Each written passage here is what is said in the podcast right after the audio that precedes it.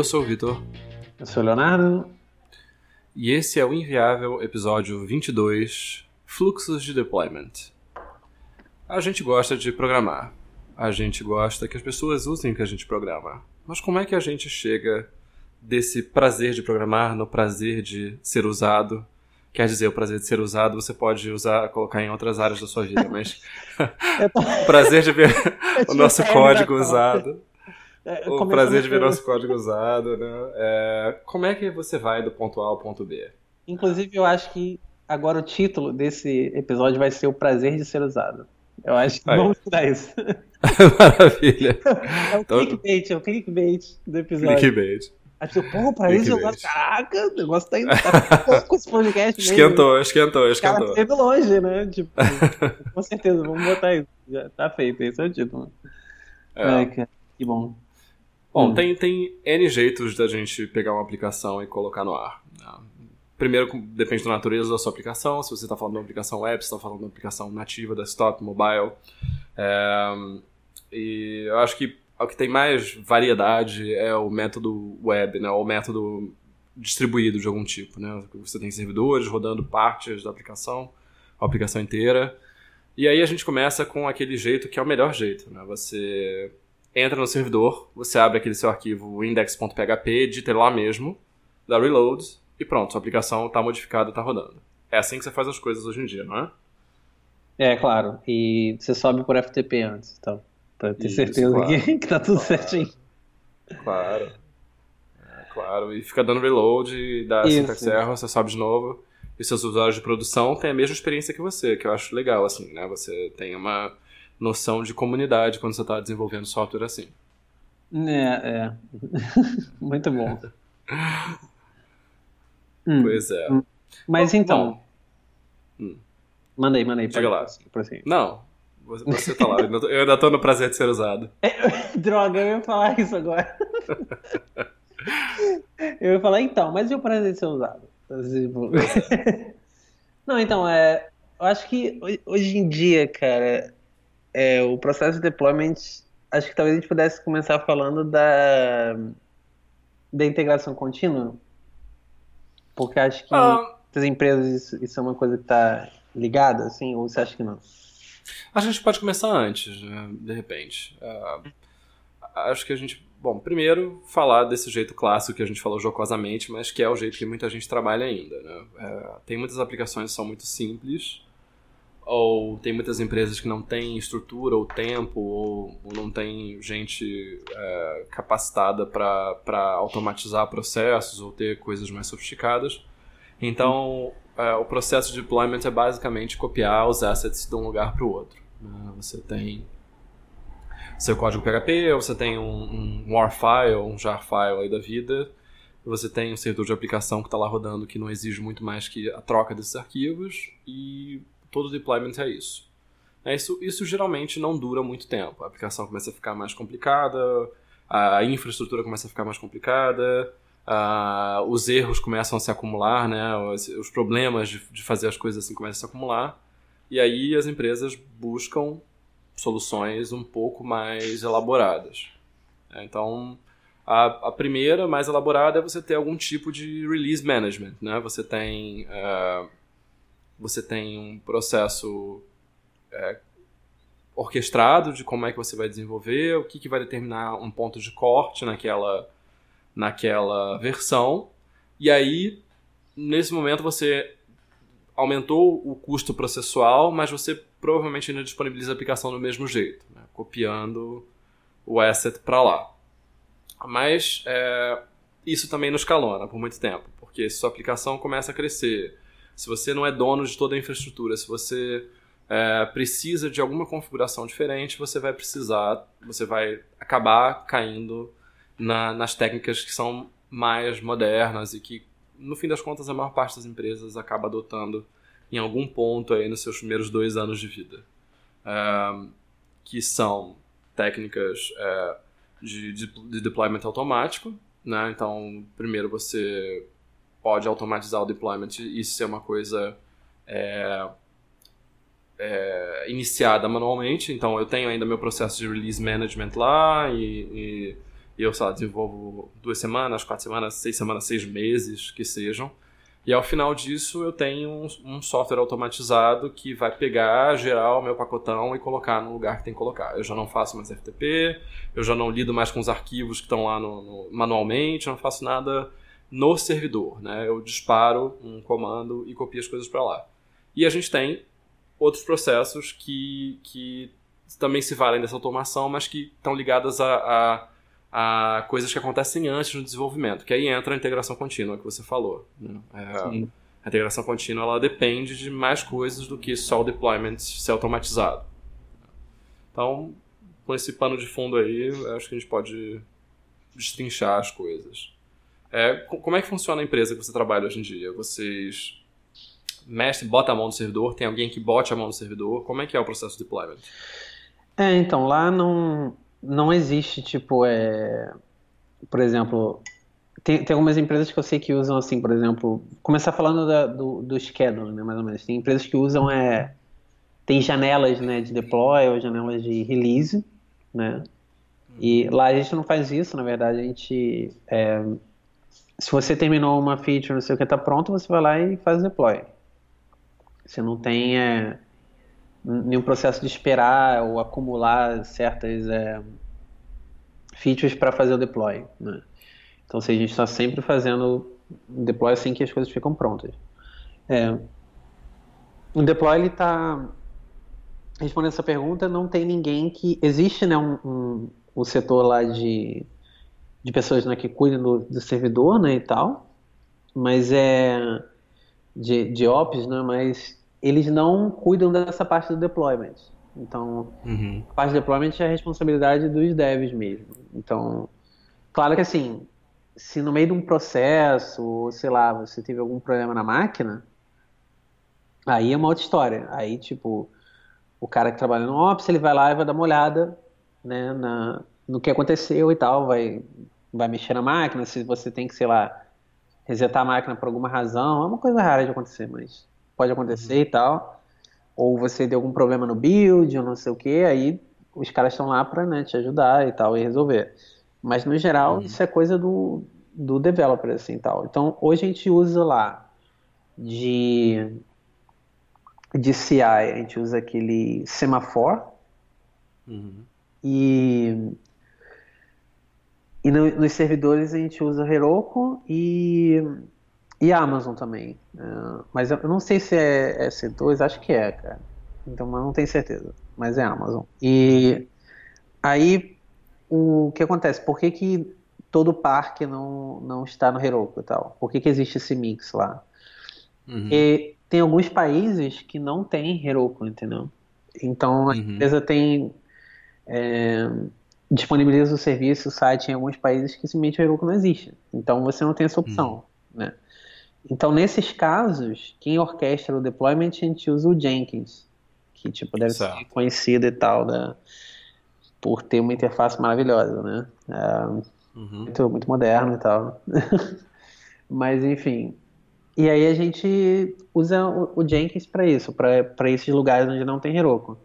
Para os lugares uhum. que tem Heroku disponível, é, o deployment ele é feito direto da CI.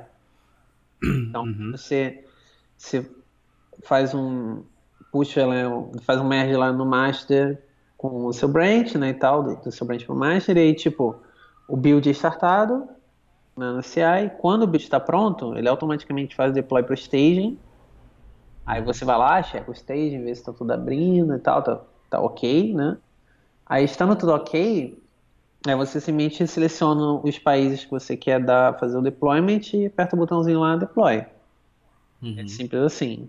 Não tem nada além. Aí depois você vai no Jenkins, aí o Jenkins já é tipo. Ele já faz tudo automático, na verdade. Ele já pega o, build, já faz pro staging, já. Sozinho, você literalmente só aperta um botão mesmo. Você só Sim. dá lá proceed e ele, já, e ele manda para produção. Então basicamente você aperta, sei lá, uh, papo de. Isso é, uma, é um mundo maravilhoso que a gente vive hoje, né? Porque, cara, pensa só, você faz deploy para, sei lá, 12 países lá, tipo, em, sei lá, com três cliques, honestamente. Uhum. Sim, pô, isso é incrível. Assim, eu acho, tipo. do jeito que como as coisas evoluíram, né? Assim, uhum. É muito legal, assim. E na sua empresa, quem é que configura o Jenkins para isso? É, São então, vocês ou é, é o pessoal de infra? É, de o, pessoal, o pessoal de infra mesmo que faz. Uhum. Aí eles cuidam dessa parte e tal. A gente também usa o Jenkins para fazer. É, a gente tem é, testing machines, né? Que é tipo. Uhum.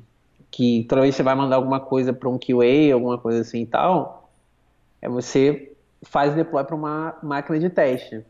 A gente tem lá uhum. umas. É, claro que é virtualizado, né? Tudo, né? Não preciso né, dizer que. Não, eu sei que é, é bom deixar claro, né? É, uhum. Mas a gente tem, sei lá, umas hoje umas 20 máquinas de teste atualizadas e tal, em, em, nos mesmos países onde a empresa disponibiliza o serviço. Uhum. Isso significa que. Ah, porque às vezes você tem features que são é, específicas de um país, por exemplo. Então, ah, uhum. se eu estou fazendo uma feature que é para a Itália, então tá bom. Então eu vou fazer essa feature lá e quando eu for fazer testar, eu vou fazer um deploy para essa máquina que está na Itália. Né? E essa máquina já tem as variáveis de ambiente, todas configuradas para a Itália, tá, não é porque tem diferenças né, de um país para o outro e tal. Tem países que, sei lá, de, determinado exemplo, determinado pacote de serviço não é oferecido, sabe? Isso tudo tem, é configurado e tal na aplicação, e, enfim. E aí tem, exigem configurações diferentes mesmo, né, de cada máquina. Uhum. Aí basicamente a, a infra lá funciona mais ou menos assim, é, por alto. Assim. Uhum.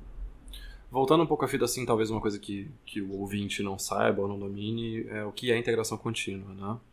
É, uhum. A integração contínua é um processo que ficou mais famoso depois do, do, do Extreme Programming, né, das práticas, da expansão das práticas ágeis, que estipula que você deve, possivelmente várias vezes por dia, integrar o código que está sendo desenvolvido ao seu, à sua linha principal de desenvolvimento. Então, no caso do Git, você tem branches correndo, esses branches são integrados ao master, né? isso acontece potencialmente várias vezes ao dia.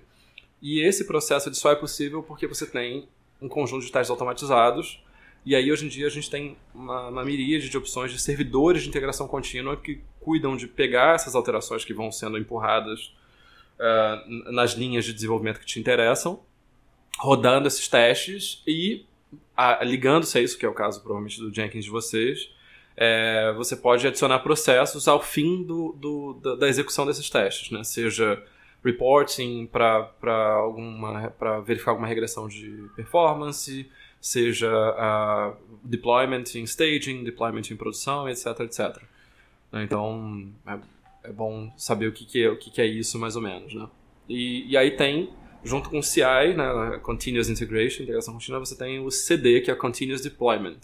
Né? Então, é uma, uma prática além, que não, nem toda empresa pratica, no caso a sua, por exemplo, não pratica, pelo que você está descrevendo, é, de, que, de que você, é, sempre que numa linha, numa linha de interesse, por exemplo, master, os testes passarem, isso é indício suficiente de que é, é, já é razoável que você coloque esse código em produção, ou em staging, que seja. É, então, a própria, a própria máquina de CI vai cuidar de colocar uh, esse código novo onde, onde é de interesse da empresa e já vai viver esse código novo por lá. Né? Então, a ideia é que você é, esteja sempre apresentando as novidades e, e, reduzindo os ciclos de feedback né, entre desenvolvimento e, e stakeholders e também que você também é, reduza o, o, tempo entre disponibilizar código e observar os defeitos é, inesperados desse código. Né? Porque se você faz um ciclo lá, sei lá, de seis semanas ou um mês, um mês, um mês e meio, dois meses, bota em produção, você recebe um erro num código que você fez no começo desse ciclo, já fica muito distante, né? Então talvez você não tenha a mesma celeridade na hora de resolver. É, é uma prática interessante, assim, que empresas como o Facebook, por exemplo, usam, né? Eles têm, tinham, né? Não usam mais esse lema, mas tinham aquele mesmo, aquele lema de move fast and break things, né? Tipo, anda rápido, quebra, deu problema, conserta. Aí, aí você monitora pra caramba e, e vai consertando. Nem toda empresa tem conforto para trabalhar com isso. É, eu vou te dizer que a gente trabalha lá, eu acho que não sei com, o quão é, como é que é, o quão a sério eles levavam isso, né? e tal, de você mover e não quebrar as coisas e tal. Mas eu te digo que lá a gente também, assim, a gente tenta se mover o mais rápido possível mesmo. E eu, mas assim, o, o, quando quebra alguma coisa, não é tipo, olha, a pessoa não consegue mais entrar no site e fazer um, sabe, e agendar nada, sabe? Geralmente, quando a gente fala assim, quebra, e eu acredito que é isso que eles estão mencionando, né? Então, eu acredito que é nesse sentido, é às vezes você tem algum bug na produção, né? No meio da, da aplicação e tal, em algum, em algum edge case, alguma coisa e tal.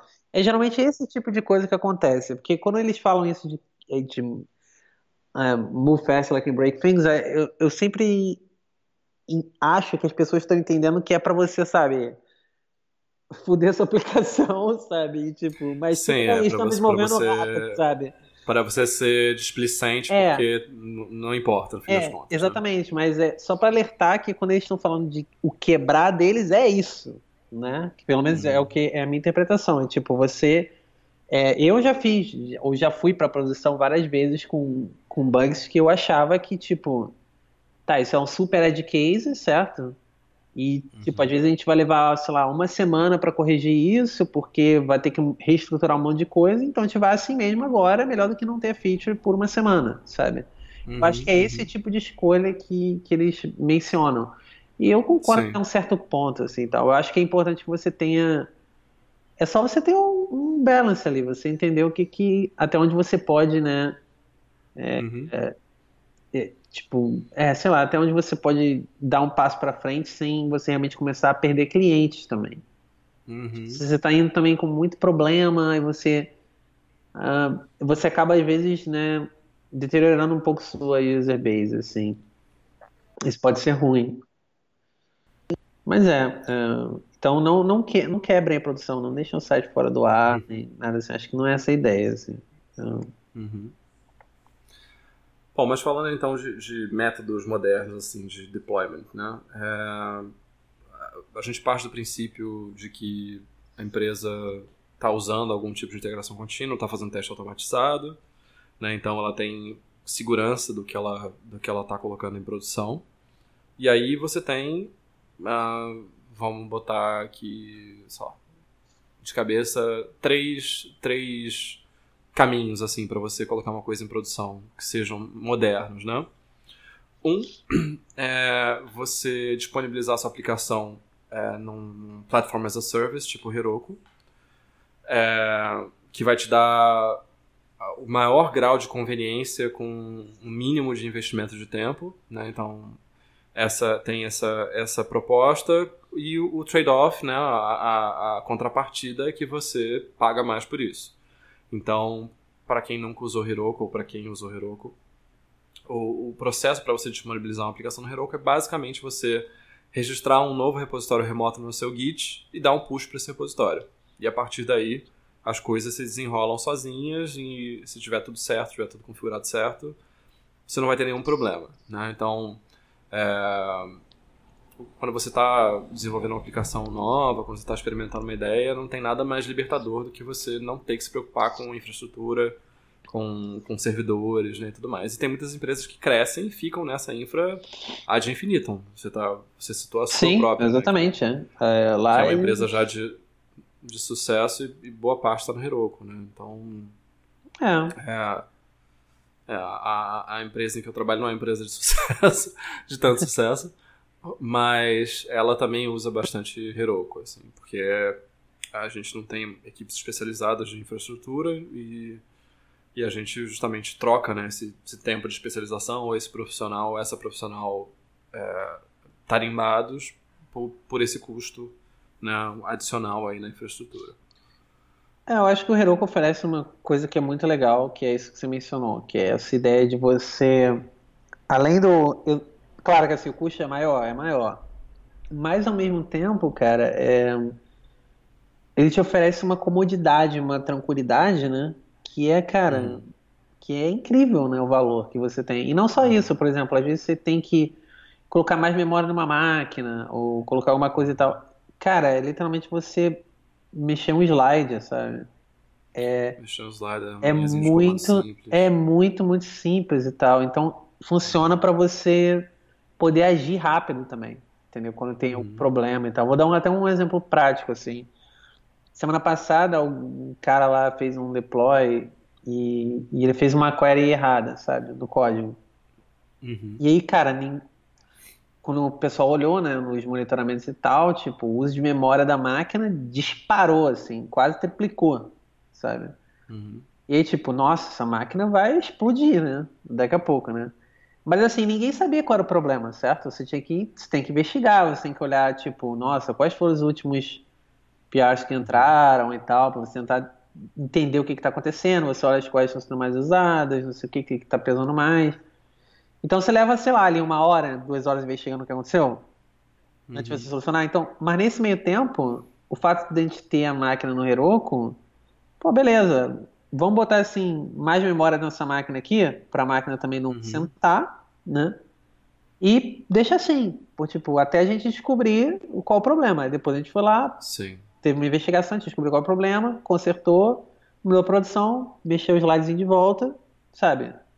Tá resolvido. Então, essa, essa comodidade, eu acho que é muito importante e tal, se você é, tá querendo se preocupar mais com o produto e menos com a infraestrutura. Claro que assim, eu, eu honestamente, assim, minha opinião é bem simples hoje em dia. Eu acho que outro esse tipo de, de infraestrutura que você gerencia tudo hoje em dia, tudo por sua conta, eu acho que é mais para empresas assim, mais do que grandes, eu diria gigantes, Uhum. sabe? Onde, um, onde realmente o custo do Heroku não aguenta mais seu tráfego, sabe? Você tem que o custo não compensa mais mesmo, sabe? É- é- e começa a ficar um negócio astronômico e tal. E, pô, cara, sinceramente, eu acho que dá pra contar nos dedos aí da mão quem realmente precisa, sabe, desse tipo de infraestrutura, assim. São, são poucas Sim. empresas, assim, no mundo, eu diria.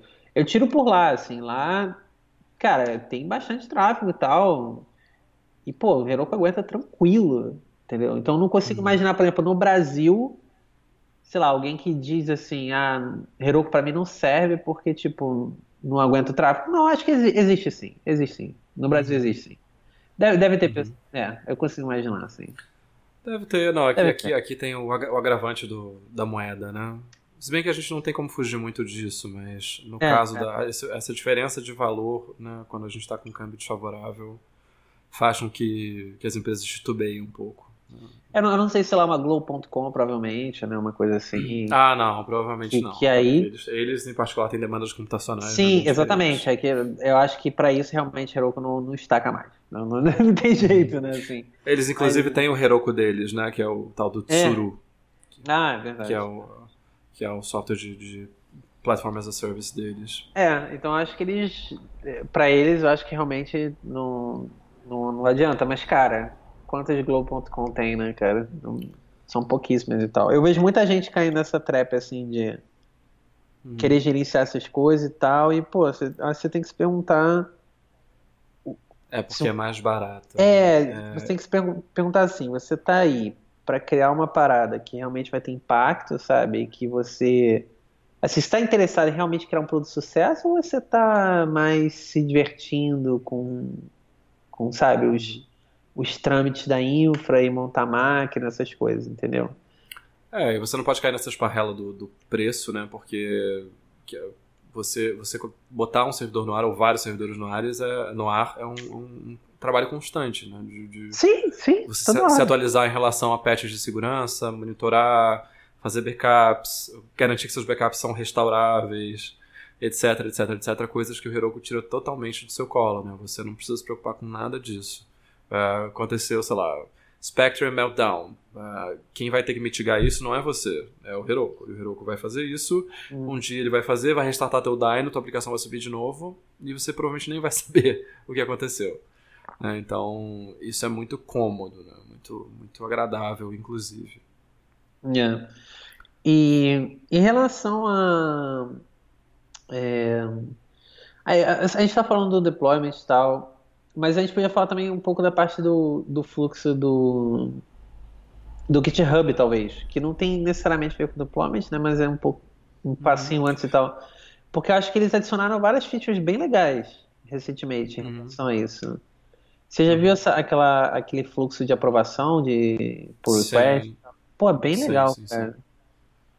Bem legal, bem bacana. E agora você tem, se você usar GitHub Heroku, você pode juntar, né? É, que acho que eles chamam de Heroku Pipes, Heroku Pipelines, uma coisa assim, que você pode criar regras com base no que acontece no seu GitHub. É, ele cuidar de fazer deployment automático, então se for num branch paralelo, ele, ele já cria um, um ambiente de staging, coloca as coisas lá. Tava até falando do, do próprio Heroku junto com o GitHub, né? Ele, eles fazem essa sinergia, assim. Isso é, é bem legal, bem, bem valioso para uma, uma equipe que queira ser veloz, né? É, cara, isso é, é bem legal mesmo. E, e, isso é uma coisa que particularmente a gente fazia, né, é, informal, né, e tal, no, uhum. tinha o pull request, tá na review e tal, e agora você tem todos os botõezinhos, você tem o, o como é que é, você tem o, aquele, aquela assinaturazinha, né, de é, aprovado, não sei o que, pô, é, muito legal. É, comment, approve ou reject, né? Acho que é, é. isso. Tem um, e, tem... e é legal também. Fala, fala, fala. Não, pode falar. É, é legal porque, tipo, você. Agora você também pode. Quando você abre um, um pull request, você pode marcar as pessoas que você uhum. quer que quer participem do pull né? request e ele ainda sugere para você quais uhum. pessoas que mexeram naquele código recentemente que provavelmente são as pessoas mais qualificadas para fazer o, o seu é, é, o seu o seu review, né, e tal. Isso é, pô, é, muito isso, legal, cara. Isso é muito legal. Muito legal. legal evolução Sim. mesmo. Que era uma crítica, é, né, que o pessoal fazia, né, cara, ao GitHub, né, recentemente, que era que a plataforma não estava evoluindo muito, né, que uhum. tinha muitas features novas por muito tempo, não sei o que, e parece que agora eu acho que eles, né, é, acho que eles, eles, começaram, né? Pegaram um ritmo de novo de lançamentos de coisas interessantes. É, é. Bem legal, assim. É. É. Bom, e continuando no tema, o segundo método que me vem à cabeça de deployment é você é, ter scripts, é, seja feitos na mão, seja usando uma ferramenta como Capistrano, é, Capistrano Ansible, Puppet ou Chef, que, que vão determinar como é que é o processo de disponibilização do código, vão pegar os seus assets, né, provavelmente do, do seu repositório, fazer tudo que tem que ser feito para prepará-los prepará para produção, copiar para todos os servidores em que eles têm que estar presentes e, e te reportar erros ou te reportar sucesso ao final disso. Então, você ou, ou sua equipe de ops, sei lá, cria passo a passo, né? É, esse passo a passo pode começar da, da, preparação dos servidores, então se você quer determinar como é que um servidor tem que estar tá preparado, você tem que ter o servidor web, fazendo proxy reverse para sua aplicação, sua aplicação sobe tal, tem tais dependências, até a disponibilização em si, né, que é um processo que pode ser executado junto com esse processo de preparação da máquina ou em separado. É, então você tem, é, por exemplo, com Capistrano, que é muito comum no mundo Ruby, né, você tem o lá umas receitinhas de bolo, ele já tem algumas coisas que você pode integrar automaticamente, então eu quero um projeto Rails que use Bundler, que, que use Sprockets, é, e à medida que você vai colocando essas dependências, ele sabe quais passos que ele tem que adicionar no, no processo de deployment. E nesse, nesse, nessa configuração você diz quais são seus servidores que tem o quê. Então você tem servidores web, servidores de banco, servidores de workers. Se você quer que apenas nos servidores de workers você rode sei lá, o Sidekick, apenas servidores web você quer reiniciar a aplicação, e apenas os servidores que estão com coisas relativas ao banco de dados você quer rodar as migrations. Então você não precisa é, rodar tudo em todos os lugares, você pode segmentar com uma certa facilidade o que, vai em que. Né? Você diz quais são os roles, quais são os servidores em cada role e executa as coisas. E isso já é um, um, grande avanço em relação àquela, àquele esquema tradicional, porque, primeiro, você tem um processo reprodutível, né? Você consegue fazer N deployments usando a mesma receita de bolo com um comando só. Isso já é uma grande, enorme, inestimável vantagem. Porque a partir do momento que você tem isso, você pode integrar no seu processo de, de continuous deployment, você pode rodar na tua máquina, você pode dar para um colega seu e ele vai conseguir fazer o deployment sem nenhuma grande dificuldade. É, e, e o lado ruim é que você tem que ter algum conhecimento dos servidores, né? Você tem que saber os passos que são executados, os paths que as coisas executam, porque se acontecer qualquer problema, vai recair sobre você o troubleshooting, né? Você vai ter que entender o que, que é. aconteceu, é. o que, que deixou de acontecer para poder resolver. Que esse já é um grande contraste com o Heroku. O Heroku ele te dá meio que uma resposta binária. Deu certo, deu errado, e por que que deu errado. Né? E aí você vai tentar resolver, geralmente é uma configuração, é algum add-on que você não botou, é, é, alguma variável de ambiente que você tem que, tem que integrar a sua aplicação, ao passo que nesses não, você começa do domínio do servidor. Né? Então você tem que saber como é que funciona um servidor Unix, normalmente Linux, é, como é que você configura a variável de ambiente, como é que sua aplicação vai ler as coisas. Se você tiver mais uma aplicação no servidor, como é que você isola as coisas. É muito mais trabalhoso, mas entra naquilo que você falou. Né? Tem empresas que precisam disso. É, eu já trabalhei em empresas que, que precisaram disso por algum tempo, já trabalhei em empresas que precisaram é, disso por questões com o cliente. Né? Até a, a, empresa que eu trabalhava anteriormente é, tinha um cliente que é, exigia um processo de release muito trabalhoso, que envolvia um, uma fase de QA com eles, mas tinha uma terceira empresa que cuidava dos servidores deles. Então tinha um processo de você preparar o pacote, deixar no servidor da pessoa com uma assinatura, a pessoa ia colocar em, em produção, verificar se estava tudo certo, avisava para terceira, para a empresa final.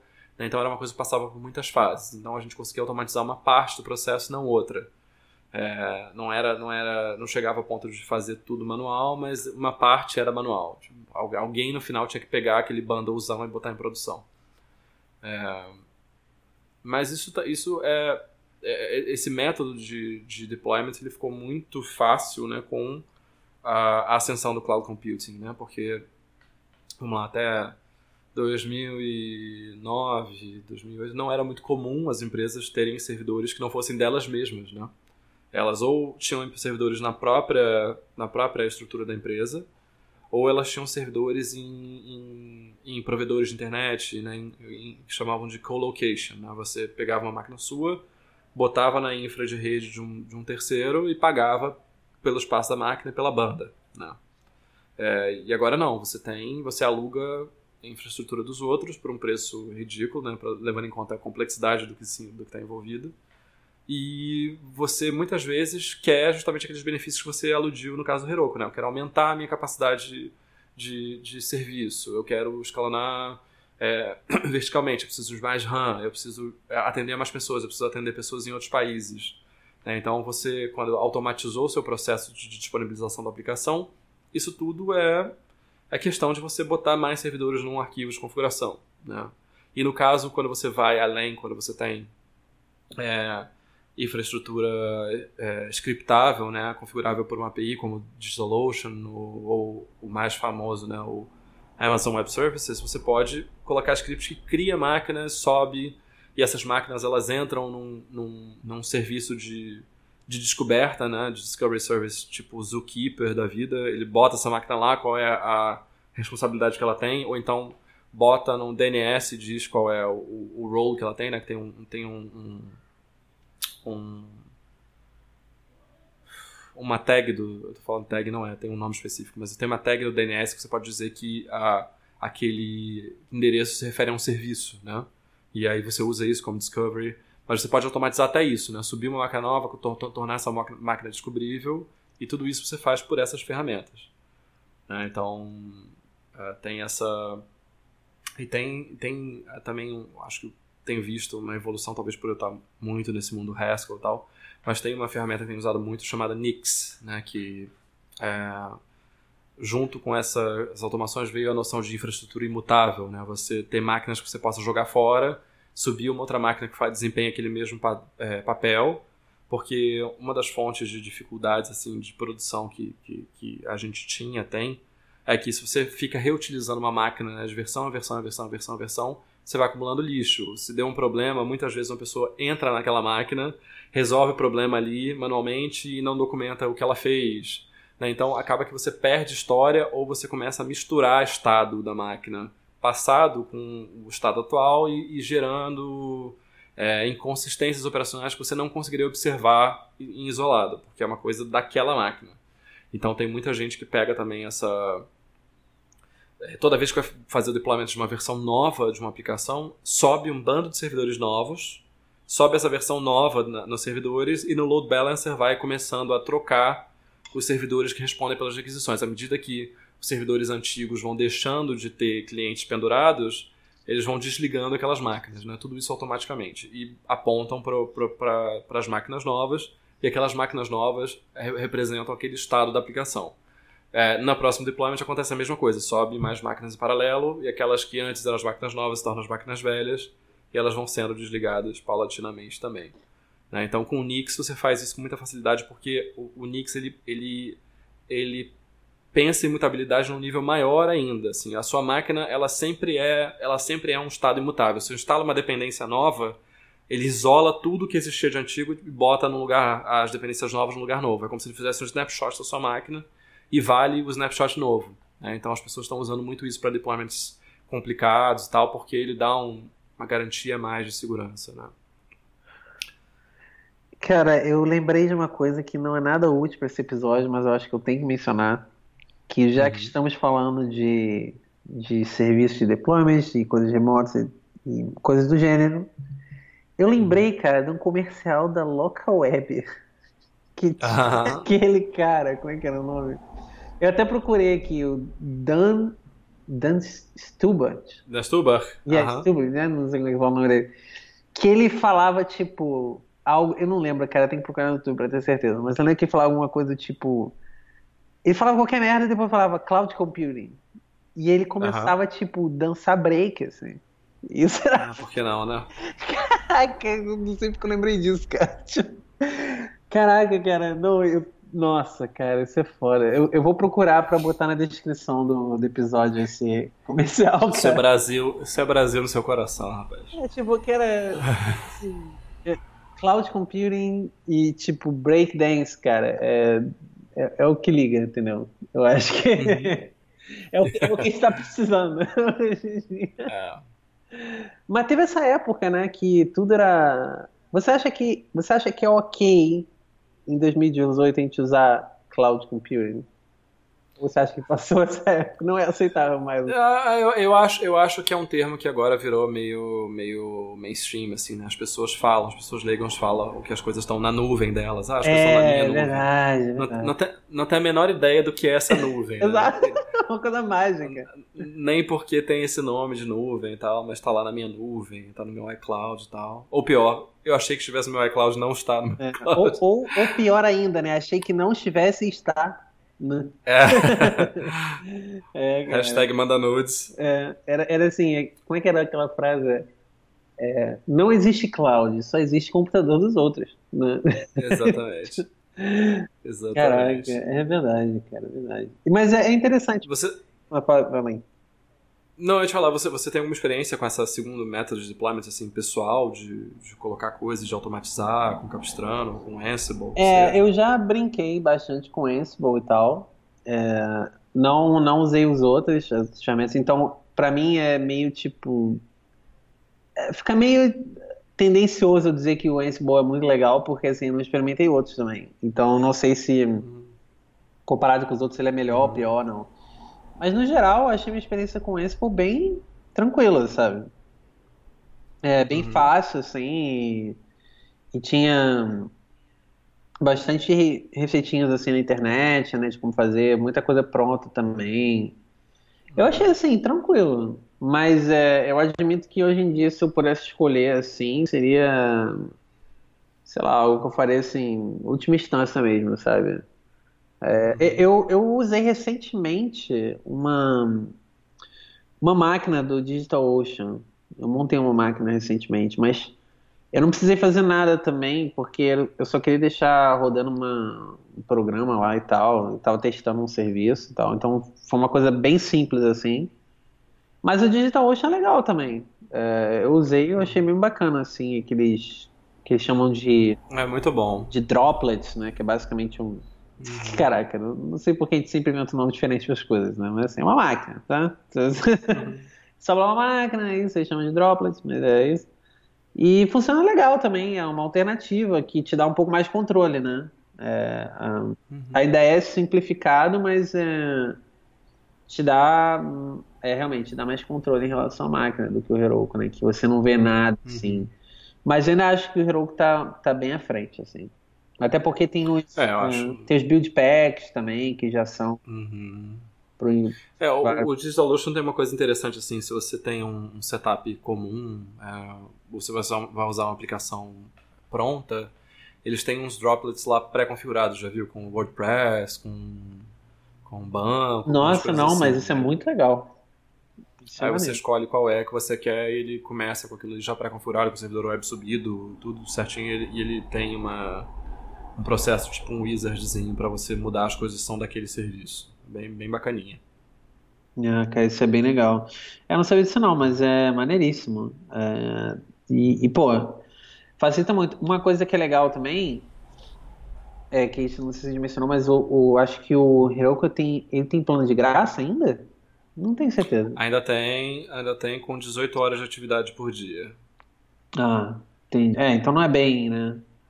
De graça. É, assim, no, no geral, assim, uma aplicação que está no plano de graça provavelmente ela não tem 24 horas ininterruptas de requests, né? Então tem aquele esquema, a aplicação dorme, ah, ela sim. volta e então, provavelmente 18 horas vão cobrir o que você precisa. E aí você tem um, um tier imediatamente acima que é de 7 dólares, que é a aplicação Hobby. É. Que aí fica 24 horas e tal. É, e é uma maquininha bem mais ou menos. É, mas acho que a maquininha é equivalente ao, ao, ao Dyno One X, né? Aquele Dyno uhum. de 512 MB de RAM e tal. Só que ele não tem algumas coisas de monitoração lá, de monitoramento. É, eu lembro que, que eu não, não nunca usei muito esse plano free, mesmo para coisas é, bem simples. Porque, hum. se eu não me engano, quando a máquina entrava em sleep, o primeiro request que você faz depois que a máquina está em sleep é muito longo. Demorava muito para acordar a máquina, não sei o quê. E eu, eu lembro que eu estava fazendo na época uma parada em Node que ficava rodando e tal. Não lembro que foi, foi algum alguma brincadeira que eu fiz, cara. Não sei se foi aquele. Acho que você lembra desse projeto, cara, que era um. um é, o Instagram dos gatos em tempo real. Sim, você lembra sim, disso? Sim, sim. Eu fiz um. Lembro, lembro. Foi uma talk lá que, que te apresentaram. E eu, se não me engano, o Heroku tava dando esses problemas, assim, de. É, é, de que quando a máquina entrava nesse, nesse sleep assim, minha parada parava, sabe? E aí eu uhum. ficava, porra, Tipo, que merda. Aí eu acabei pagando mesmo, né, o negócio e. E, pô, beleza, cara, 7 dólares também, né? Tipo, pô, bem barato, né? Assim, não... uhum. Então eu achei bem ok, assim, não. Eu acho justo, assim. Eu penso, cara, muito barato, cara. É, é, assim. Não tem nem o que falar, cara. E. É legal, e cara. E fica competitivo com, com assim, né? Com a máquina mais barata do DigitalOcean agora custa 5 dólares, tem 1 GB de RAM. É bem mais máquina do que o Heroku oferece em termos de performance. Mas assim, de 5 para 7, 7 você vai ter muito mais conveniência, né? Não é uma coisa que faz diferença. É, é eu concordo. É. Mas legal, legal. E você tem algum outro serviço que você acha que é legal mencionar? Assim, tem DigitalOcean, a gente falou do Heroku, a gente falou de, de Amazon. É, tem, tem, aí tem, claro, os concorrentes da Amazon que são bons, né? Tipo Azure, Google Cloud Computing, né? É, os dois têm serviços mais ou menos similares. A, a, Amazon ela tem muito, muitos milhões de serviços, né? Então, se sua aplicação for muito complexa, você tem provavelmente uma resposta lá. Isso faz com que a Amazon ela tenda a ter um preço mais alto do que as outras ultimamente. Né? É, mas a Azure tá, anda muito bom também é, de, de, do que oferece. E acho que desse aí tinha, tinha o Linode, que era, era meio que o DigitalOcean né, uns anos atrás. É, mas o Linode ele passou por umas situações aí que deixaram as pessoas com o pé atrás com razão, né, em respostas a, a eventos de, de quebra de segurança e tudo. Ah, então, isso, isso criou uma, uma ruptura aí de confiabilidade na, na, na percepção que as pessoas têm deles, né? É, e o DigitalOcean meio que tá engolindo esse espaço, assim, tomando esse espaço, né? pelo menos a impressão que eu tenho. É, cara, isso aí é verdade. Mas eu lembro do Linode, cara, mas eu, eu realmente parei de ouvir falar sobre o Linode, admito, assim, que... É, é, tem um serviço da Amazon que é o equivalente ao, ao Heroku, que é o, o Elastic Beanstalk, que hum. você meio, meio que dá, faz um push, ou você diz onde está a tua aplicação, e, e ele faz automático para alguns alguns runtimes, né? Faz para Rails e Ruby, faz pra... é bem legalzinho, bem legalzinho.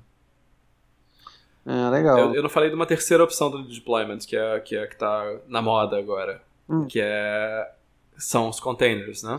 Você caramba, é. Isso, isso, é um outro Você parte quem quem tá nesse mundo já ouviu falar de Docker um milhão de vezes Sim. na vida, já acha que Docker é a vida, Docker é tudo, né? E há controvérsias, mas a Docker ele pega aquela máxima de ah, funciona na minha máquina e ele pega a sua máquina e manda para produção. Então é basicamente isso. Não né? tá funcionando aqui, vou empacotar isso aqui e vou mandar para produção. Né? O container ele é nada mais que um recortezinho, né, isolado. É um, é, ele usa uma funcionalidade do Linux, é, que se eu não me engano chama C Groups ou Alexi, uma coisa assim. É, e ele coloca uma, uma, um molho em cima para ser fácil de trabalhar. É, e você cria uma área isolada em disco, espaço, você tem usuários que só existem ali dentro, você mapeia para usuários de fora, etc. E lá dentro você enfita a aplicação toda. Então você tem um container rodando o seu servidor Nginx com aplicação web, um outro container com banco, você pega, empacota esse container, sobe para um servidor de containers, né? tem o Docker Hub, por exemplo, então você sobe aquela imagem de centenas de mega, tantos giga, e você vai lá na tua produção e diz, olha, minha aplicação agora é essa imagem. E ele vai pagar, pegar aquela imagem, vai subir, vai mapear as portas e pronto, está funcionando. Né? É, isso é muito interessante porque tira muito do, do custo de você preparar um ambiente de desenvolvimento, então quando a gente estava falando do Ansible, do Puppet, etc, etc, uma parte é a preparação das máquinas, né? Você meio que tira isso. Você tem sim, a, a, você continua usando essas ferramentas de scripting para você criar a imagem, mas você não roda mais isso em produção. Você manda a imagem em produção e a imagem ela já representa o seu ambiente de produção. Né? Então você não vai ter mismatch, por exemplo, de versão de kernel do Linux, é, versão de distribuição, utilitários, é, bibliotecas, bibliotecas dinâmicas né, com as quais você vai linkar em tese, né, muitos asteriscos aí, porque se você começar a procurar você vai ver as exceções a isso. Mas em tese você vai ter exatamente o mesmo ambiente. Né? Então isso é muito sedutor. E acho que quase todos os providers hoje em dia estão suportando é, containers de algum tipo. Né? Docker, containers do Docker são os mais famosos, mas você tem Kubernetes também, né? você tem outras tecnologias e com mais ou menos complexidade. Então, por exemplo, se você for no DigitalOcean hoje em dia, existe a opção de você criar uma máquina baseada num container. Você diz, ah, meu droplet ele é baseado no container tal, tá aqui a, a identificação dele, a URL, etc. Ele sobe, ele sobe aquele container e a tua máquina está pronta. Né? Então você pode fazer um script, por exemplo, que suba, suba máquinas novas com aquele container e você consegue aumentar elasticamente sua capacidade, diminuir sem nenhum problema. É, a grande desvantagem do Docker é que desenvolver com Docker exige muitas mudanças no fluxo de desenvolvimento, né? Você não vai rodar as coisas dentro da sua própria máquina, você vai ter que ter disciplina de rodar no container. Então, uh, por exemplo, se você é, pré-compila seus assets na sua máquina, você vai ter que lembrar de pré-compilar no, no, container. Se você roda as migrations na sua máquina, você vai ter que lembrar de rodar no container. Você vai ver que, é, que não é tão fácil você mapear arquivos de um lado para o outro. Por exemplo, você tem um seu usuário Leo, Leonardo com o, o ID de usuário no Mac tal. Quando você vai no, no, no teu container do Docker, esse usuário, usuário Leonardo não existe. Então as permissões não são, não são iguais. Então acontece muitas vezes de você rodar uma coisa no container, lá dentro foi com permissão de root, aí você, como Leonardo, vai tentar acessar na sua máquina, porque esses arquivos estão no seu no, no seu disco local, né? Eles têm um mapeamento do local para dentro do container e quando você vai acessar, você não tem permissão. Porque está mapeado para root. Root é sempre o mesmo ID em todas as, todas as máquinas. Então tudo isso é um processo de adaptação meio chato, assim. Mas tem um lado muito bom, especialmente se você estiver usando Linux, né? Se você quer subir um banco de dados, você quer subir um, um Redis, se você quer subir um, um serviço especial que você use e tudo mais, provavelmente já tem um container pronto você sobe aquilo em segundos e isso ocupa quase nenhum recurso especial da sua máquina. É como se você estivesse subindo aquele processo local. Né? É diferente de você usar é, um, um Vagrant da vida, que vai subir uma, uma máquina virtual no VirtualBox ou no, no, no Parallels, né, etc. E, e, você vai ter uma máquina rodando dentro da sua. E no caso, não. Se você tem, se você está em Linux, ele vai pegar e vai criar um C-Group, né, vai criar um, um um grupo de, de recursos isolado e vai enfiar seu container lá dentro. É, então, é, a gente ainda está no processo de maturação, acho, como indústria, em relação ao que, que é bom de fazer com Docker, o que é ruim de fazer com Docker. Mas esse é um processo que está sendo muito adotado, acho, pelas empresas. Né? É, onde eu trabalho não usa, mas eu vejo direto gente, colegas, né, conhecidos que estão em empresas que estão usando. Né? Então, forçando goela abaixo até, né? Ou, ou porque tem uma equipe de DevOps que está empolgada com isso e, e acaba se eh, alimentando dessa empolgação, ou porque tem uma equipe de Ops que está empolgada com isso e empurra para pro, os devs e os devs têm que lidar com isso. Né? Hum. Você já mexeu com Docker alguma coisa?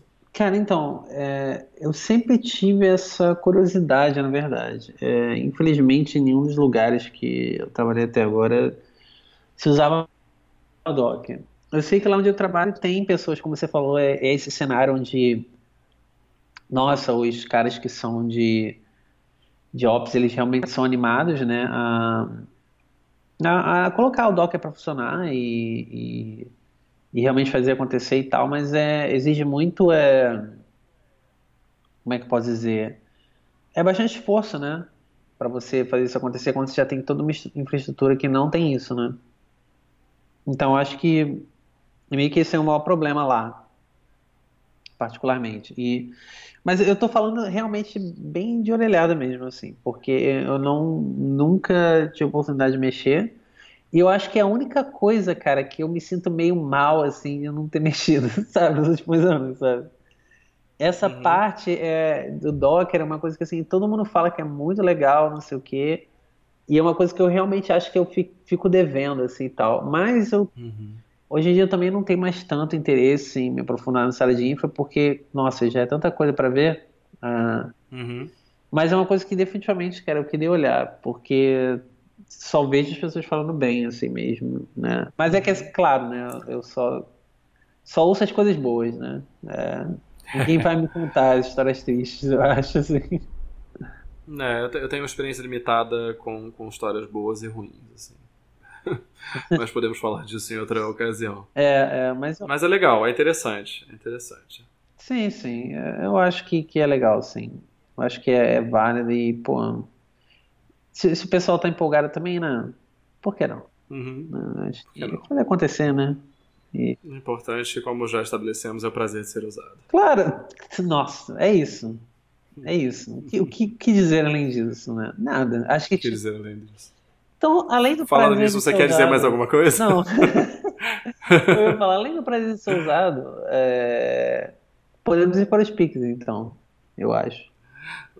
Vamos, vamos lá, vamos encerrar, vamos para as recomendações. É, e... Quer começar? pode ser, pode ser. É...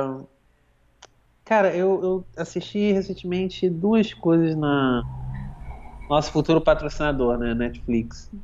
É, uhum. é, Primeiro eu assisti um, um, um, anime e tal novo, que eu tô muito feliz que, que a Netflix desistiu de seguir a estética do anime 3D.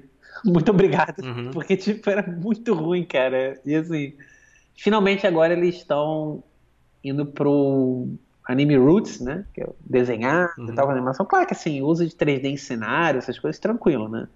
Agora, o que, eu, o que me incomodava um pouco assim, era o uso de 3D nos modelos, assim, sabe? Nos personagens, assim, eu achava isso muito tosco.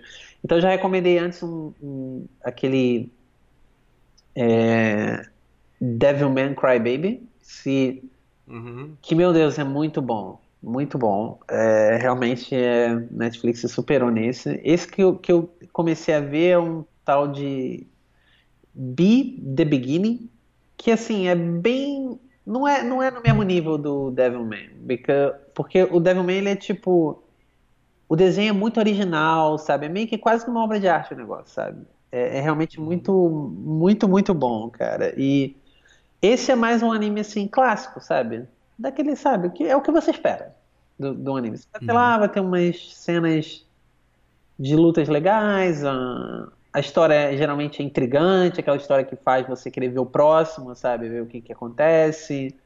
Tem uma trama, tem um mistério, tem coisas serem descobertas, sacadas, tem plot twists. É o, o anime, sabe?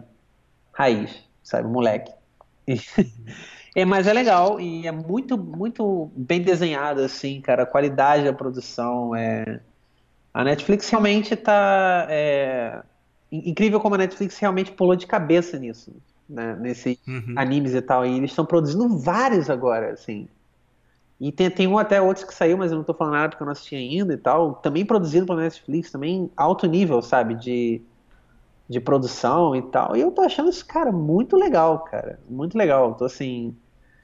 É para isso que a gente paga a internet, cara. Eu acho que era o que tava faltando, assim. Além dos tradicionais e tal. Ainda no mundo dos animes, que eu não sei porque eu tenho assistido muitos animes ultimamente. Acho que é porque eu estou entediado de outras coisas e tal. Mas, uh, uhum. cara, eu dei uma chance pro novo Dragon Ball, né, cara? Que era um, nunca gostei. Ah, é? Eu nunca gostei de Dragon Ball, é, então isso é muito legal, porque sendo que eu nunca fui fã de Dragon Ball, estou dando uma opinião honesta, né, e tal. E nossa, cara, é muito legal. Tem que admitir que é muito bom, cara, assim. Que é o Dragon Ball Super e tal. Nossa, cara, é muito bom. E agora tá numa fase, então, que tá bom demais, assim. E fazia uhum. muito, olha, fazia muito tempo que eu não ficava ansioso pelo próximo episódio de alguma coisa, sabe? Porque uhum. é, sai um por semana, né? E eu fiquei uhum. assim. Essa semana eu fiquei. Era um episódio decisivo, né? E eu fiquei realmente hypado alguns dias antes, do tipo.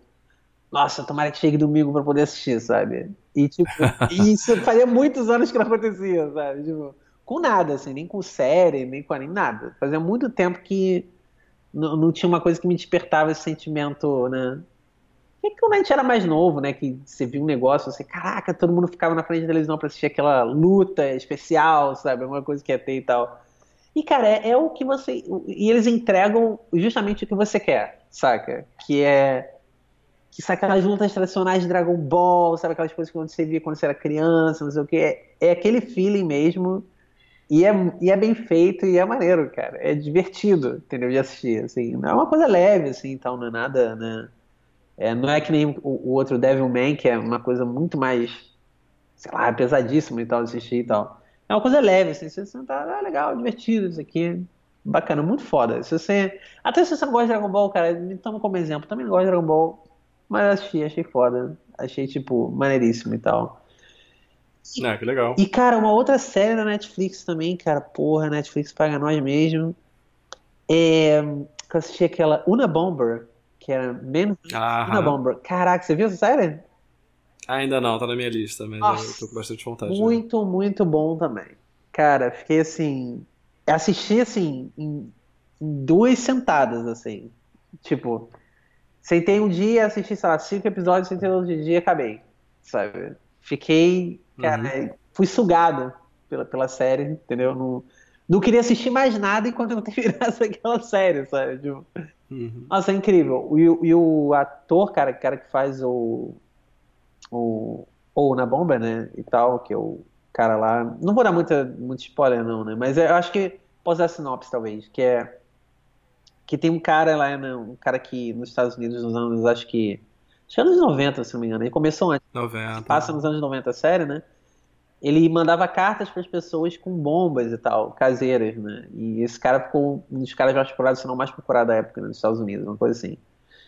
E a história é esse cara, do, esse cara que trabalha né, no, no, FBI e tal, ele interpreta né, cartas né, e tal, e, letras escritas, o jeito da pessoa escreve, não sei o quê.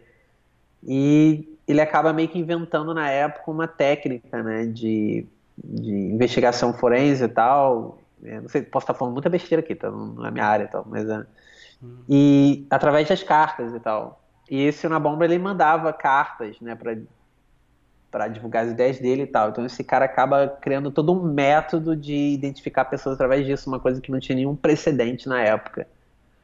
E, e é muito foda, né? É série foda, uhum. tipo, o clima da série tenso o tempo todo e tal. E é uma série muito real, assim, muito pouco Assim, claro que existem esses exageros, mas não é tão romantizado assim, sabe? Realmente mostra, uhum. tipo, é, é, é, esse, esse, como é que eu posso dizer, essa dificuldade que a gente tem, né, de, de quando você fica obcecado por alguma coisa, você acaba abrindo mão de outras coisas, entendeu? Para você uhum.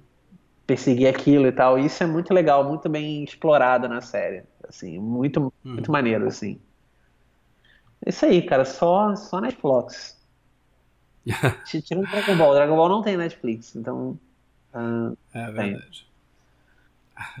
Procura aí, talvez, talvez caia de um caminhão aí no Rio de Janeiro, você consiga achar. É, quem sabe. Ah, eu assisto no. Ah. Já que eu sugeri né, o Dragon Ball, eu assisto no Crunchyroll. Uhum. Que é um serviço de. que tem é, animes e séries japonesas e tal, essas coisas, assim. É, é isso. Tem lá. É baratinho, acho que é 5 dólares por mês, uma coisa assim. Maneiro. É, eu tenho duas recomendações. É, a primeira, cinema. É, um documentário chamado Visage Village. É, em inglês acho que é Faces Places, mas em português ficou com esse nome mesmo em francês. É de uma cineasta chamada Agnès Varda. Ela foi parte do movimento da Novela Vague. Ela tem um dos meus filmes favoritos, que é Cleo de 5 às 7. É, e há uns dois anos, não, mais dois, sei lá, seis, sete anos, ela ganhou o Oscar por um outro documentário muito bom chamado As Praias de Agnes, um documentário autobiográfico. E esse Visage Village é um projeto que ela fez, a primeira colaboração dela. Ela tem, sei lá, 92 anos. E ela foi rodar a França com um fotógrafo. É um fotógrafo meio moderninho e tal. É, e a, a, o conceito é, eles vão para lugares da França, pequenas vilas e tal. Então daí vem o nome Visage, é, Village, né? Então, e Visage, que são rostos. Então eles vão é, conhecer pessoas e o, eles viajam num furgão que é uma, uma cabine fotográfica. Então é, as pessoas entram, elas têm fotos tiradas em cada lugar, cada, tem um conceito diferente, né?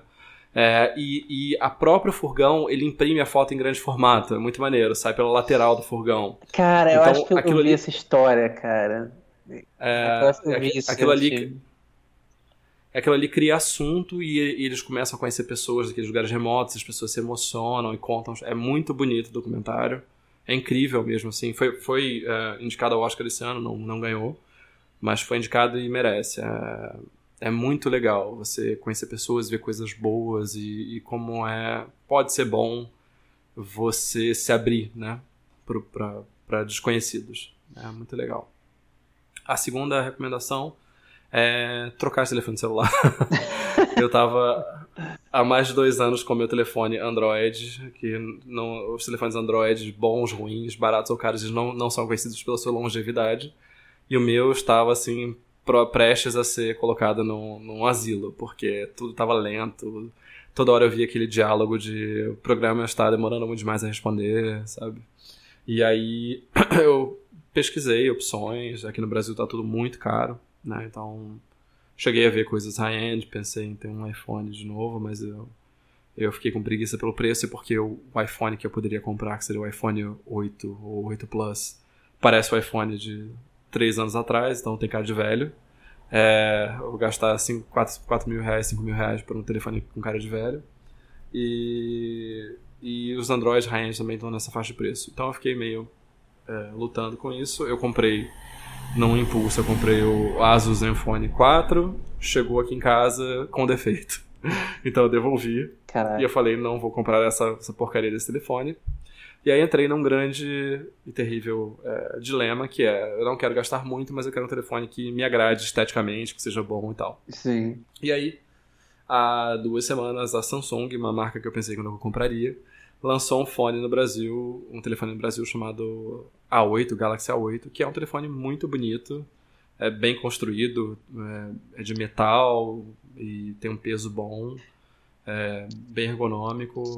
Ele tem uma cara de telefone moderno, porque eles usam essa esse nome que eles dão de Infinity Display, né? Então quase não tem sim, borda no sim, telefone quando você olha de frente. Não é, não chega a ser que nem o S8, que, que é, é eu, eu acho um telefone bem bonito de frente, pelo menos. Mas é bem bonito e numa faixa de preço que eu achava razoável, que na faixa dos dois mil reais. E eu tô super feliz, super satisfeito. É muito bom ter um telefone que funciona quando você aperta nas coisas, ele responde. Tinha tempo que eu não sentia isso.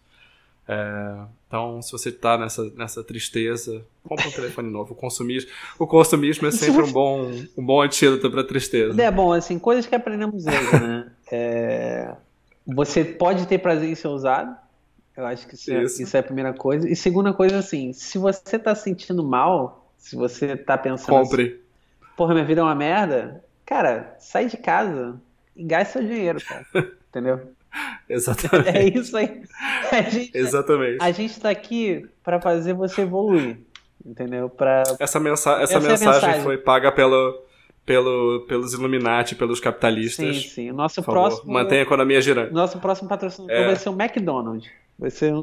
Nosso próximo, próximo patrocinador vai ser o governo Temer. A gente vai defender a reforma da Isso, Previdência, isso. coisas assim. É, é, não, é, vai ser isso, cara.